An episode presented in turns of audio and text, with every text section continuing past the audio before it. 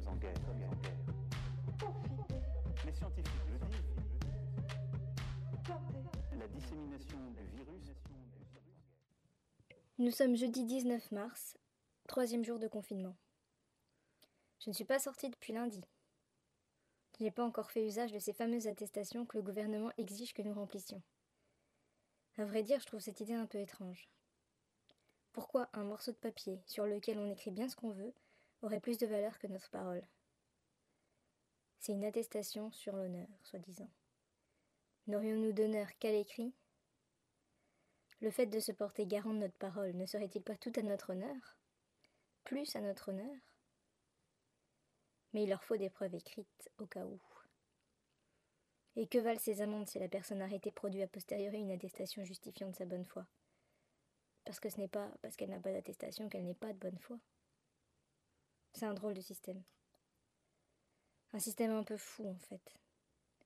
Je crois que cette situation nous rend tous complètement dingues. Hier soir, comme tous les soirs, j'ai regardé le journal de 20h sur France 2.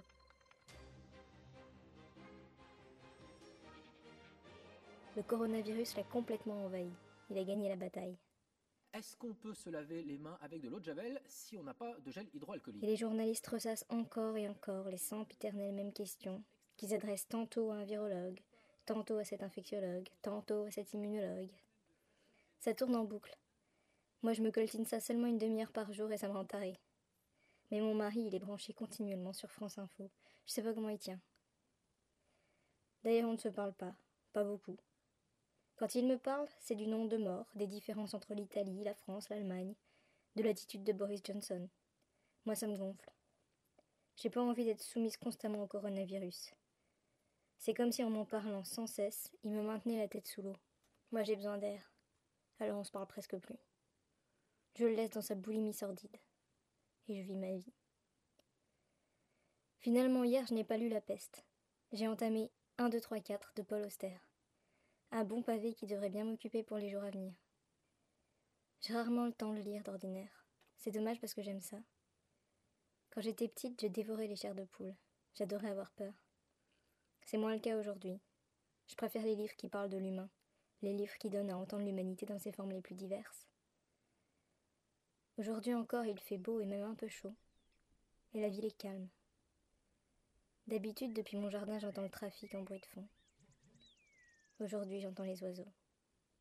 Comme c'est paisible, la guerre.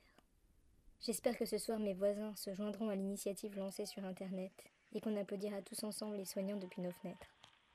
J'adore les mouvements de foule, cette idée qu'on est unis tous ensemble pour une même cause. Ça m'aime beaucoup.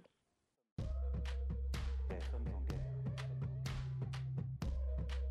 Nous sommes en guerre. Sommes en guerre. Les scientifiques le disent. La dissémination du virus